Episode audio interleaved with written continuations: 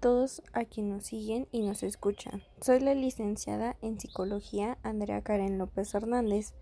En esta ocasión vamos a hablar de un gran tema que es la utilidad de la evaluación psicológica para prevenir y solucionar el maltrato en las organizaciones. En esta ocasión tengo como invitados a los licenciados en Psicología. Tengo a la dicha de presentar a la licenciada María Susana Méndez Morales. Muchas gracias Andrea por presentarme y estar aquí contigo. También presento a la licenciada Teresa Álvarez Arias. Muchas gracias, es un gusto estar aquí con ustedes. También con nosotros está la licenciada Noemí Rivero Luna. Gracias por la invitación, Andrea. Y por último, tenemos al licenciado Antonio Ramos Menchaca. Muchas gracias por la invitación y es un gusto estar aquí contigo y con mis compañeras. En este podcast se hablará de la importancia de las evaluaciones relacionadas con el trabajo y el test Army Alpha y Army Beta. Se ha observado que el maltrato de las organizaciones afecta a nuestras vidas de un modo tangencial o de un modo directo. Lo que se decide y se opera dentro de ellas repercute en nuestras vidas, mejorándolas o empeorándolas. Ya sea que se trate de cuestiones de salud, educación, recreación, laborales u otras, están relacionadas con lo que ocurre dentro de las organizaciones en las que no se tiene a veces mucha posibilidad de intervenir y ni siquiera de opinar. Las organizaciones en las que muchos trabajan se relacionan con lo que ocurre una parte importante de nuestras vidas en cuanto a extensión e intensidad, por la cantidad de horas que viven en ellas y por el compromiso que supone o que debería de suponer hacia ellas, decidiendo directamente en nuestra calidad de vida.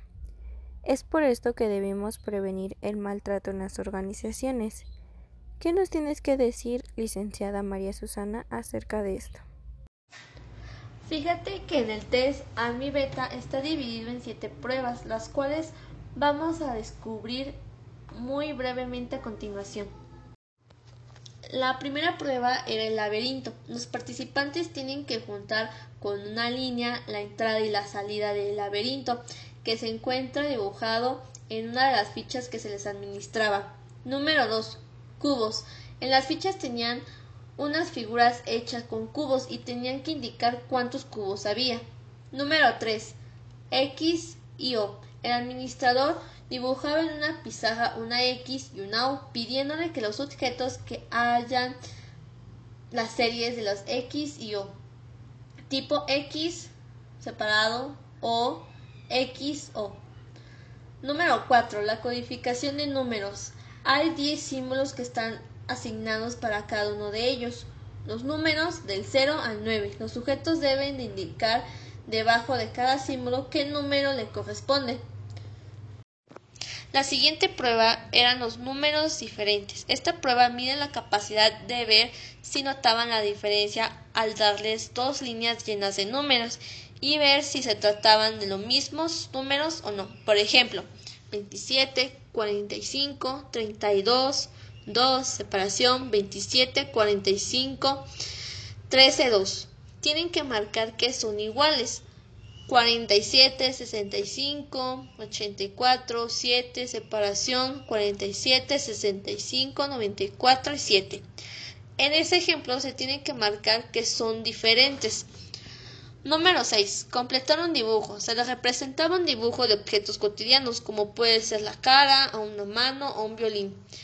O que tiene que remarcar la parte en blanco o tiene que completarla.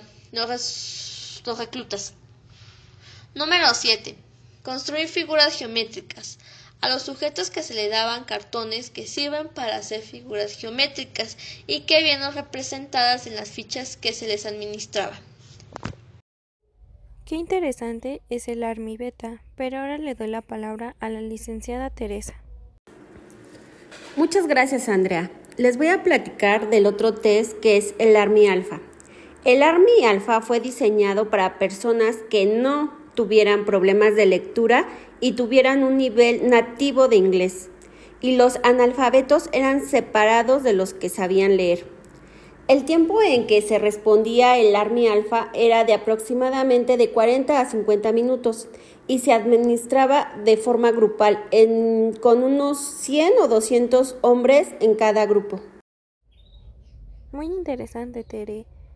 Pero ¿nos podrías decir cuántas pruebas eran en las que se basaba este test? Claro que sí. Las pruebas eran ocho y consistían en pruebas de aritmética, sentido común, vocabulario, ordenar palabras, patrones numéricos, analogías y completar frases. La primera prueba es descripción de los reclutas. Esta consistía en comprobar si los reclutas son capaces de dar información básica sobre ellos, como el nombre, apellido, edad, lugar de nacimiento, raza, título académico, etc. La segunda prueba es problemas aritméticos. Se presentan problemas aritméticos de dificultad creciente, en las que se incluyen sumas, restas, divisiones y multiplicaciones. La tercera prueba es el sentido común. Se hacen preguntas en las cuales les da tres alternativas de respuesta. Las preguntas tienen que ver con aspectos relacionados con la cultura general norteamericana, un ejemplo de pregunta sería, ¿por qué los lápices son más utilizados que las plumas? Sus tres opciones de respuesta serían porque son de colores brillantes o porque son más baratos o porque no son tan pesados. La cuarta prueba es el vocabulario. Esta prueba consiste en evaluar el vocabulario teniendo que indicar si dos palabras son lo mismo o lo opuesto. Por ejemplo, seco y mojado, opuesto o sinónimo. La quinta prueba es palabras en orden. Se presentan palabras muy simples y los reclutas deben indicar si, sintácticamente hablando, están en el orden correcto. Eran frases muy básicas, pero que igualmente las cosas que estaban en orden correcto tenían algún sentido. Por ejemplo, leones fuertes, verdadero con sentido, y comer bien oro plata son falsos sin sentido. La sexta prueba era determinar patrones numéricos. Se presentaban series de números y los reclutas deben indicar qué números serían los siguientes, por ejemplo, 3, 4, 5, 6, 7 y así sucesivamente. La séptima es analogías el participante debe presentar una analogía que usando las palabras se les presente como respuestas alternativas. Ejemplo, pistola es a cuchillo, lo que disparo es a, y las respuestas serían correr, corte, sombrero, pájaro, y pues ahí la respuesta correcta es cortes.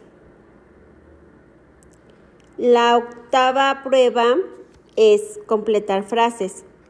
Se debe completar frases las cuales hacen referencia a aspectos de cultura común. Por ejemplo, América fue descubierta por y le daban opciones Drake, Hudson, Colon, Balboa y la respuesta correcta era Colon. Qué fascinante es lo de estos dos test, tanto el alfa como el beta. Ahora le damos la palabra a la licenciada Noemí. ¿Qué nos vas a platicar? Gracias, Andrea.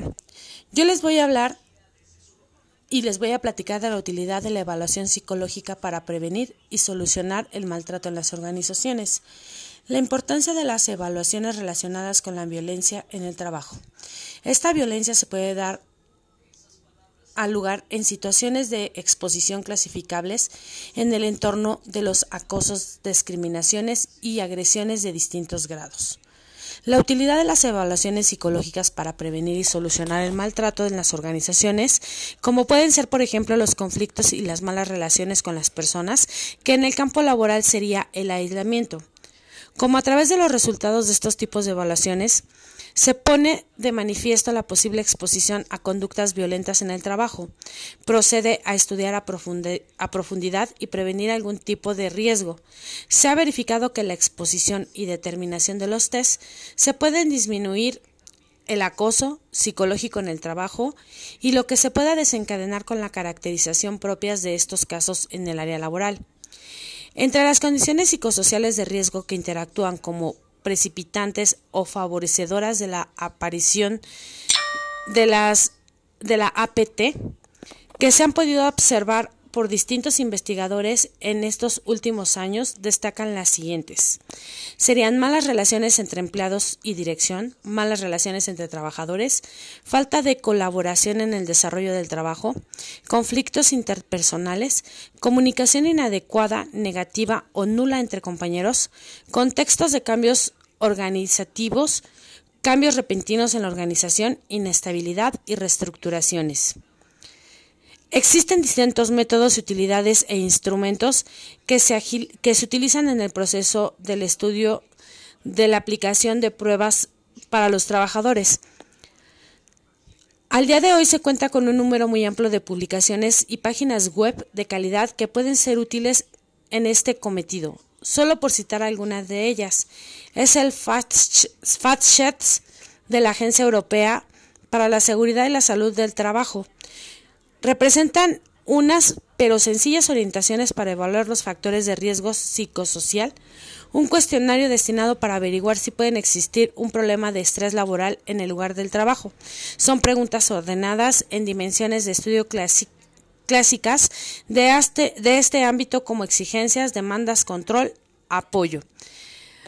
Tengas en cuenta que no se trata de un instrumento válido o verameo, baremado, sino una sencilla recopilación de preguntas. Otra interesante publicación de EU-OSHA eh, e es la de Cox Griffiths. Contempla 10 características sociales del trabajo potencialmente peligrosas, clasificándolas según su relación con el contexto o el contenido del trabajo. Y hay una más que es la publicación de Rich esta contiene también algunos interesantes listados para la comprobación, para la comprobación de la existencia de ciertos peligros en lugares de trabajo. Gracias. Vaya que es muy importante la utilidad de la evaluación psicológica. Ahora le doy la palabra al licenciado Antonio. Muchas gracias, Andrea. Verás que la conclusión del test ASMI alfa y el ASMI beta son que estos dos tests fueron diseñados para averiguar qué soldados valían un poco más y cuáles no, además de saber si había algunos que pudieran destacar como líderes. En algunos de cada estos test eran de gran utilidad para reconocer si los soldados eran capaces de servir a su país, además de reclutar para que realizaran diferentes actividades dentro del ejército, como buscar líderes de pelotón. El uso de estos cuestionarios de inteligencia era para tomar decisiones importantes sobre las personas. Desde luego, siempre hay controversia en estos tipos de, de, medición de las capaces cognitivas. Los psicólogos que formaron los test tenían una visión demasiado radical sobre la herencia de características de inteligencia y otros aspectos como fueron conductuales. Jacker y sus colegas al utilizar el ASMI alfa y el ASMI beta en personas no blancas o eran eh, de Estados Unidos, lo usaron como justificación contra la inmigración y el mestizaje, asegurando de que había grupos étnicos y raza inferiores y que la excesiva inmigración de estaba recibiendo los Estados Unidos del momento era algo que podría perjudicar el consciente intelectual de América. Los psicólogos que realizaron estos cuestionarios, una vez finalizado la Primera Guerra Mundial, contribuyeron a la legislación de leyes antimigratorio. Mientras tanto, los, tres, los test en general, así como las evaluaciones de riesgo psicosociales, se apoyan de la herramienta de la entrevista, del análisis documental de datos relativos, el caso identificado y la colaboración de servicios de vigilancia de la salud en el estudio de la consecuencia a la exposición y de instrumentos como los mencionados anteriormente, como decían mis compañeras. Se puede afrontar la investigación o estudio de un caso con, con, indicios de, estar de haber estado expuesto a conducta de violencia psicológica en el trabajo o la APT. Otro aspecto que merece destacar es que también se proporcionan orientaciones sobre, la, sobre los derechos y deberes de las personas evaluadas de las otras partes implicadas en el proceso de evaluación, como es el caso de los destinarios de los resultados de evaluación. Claro que sí, Antonio, tienes mucha razón. Sin duda, estos temas son muy maravillosos para el campo de la psicología organizacional. Por desgracia, se nos acabó el tiempo de este podcast. Y me despido dándole las gracias a los licenciados que el día de hoy nos acompañaron y los espero en el próximo podcast.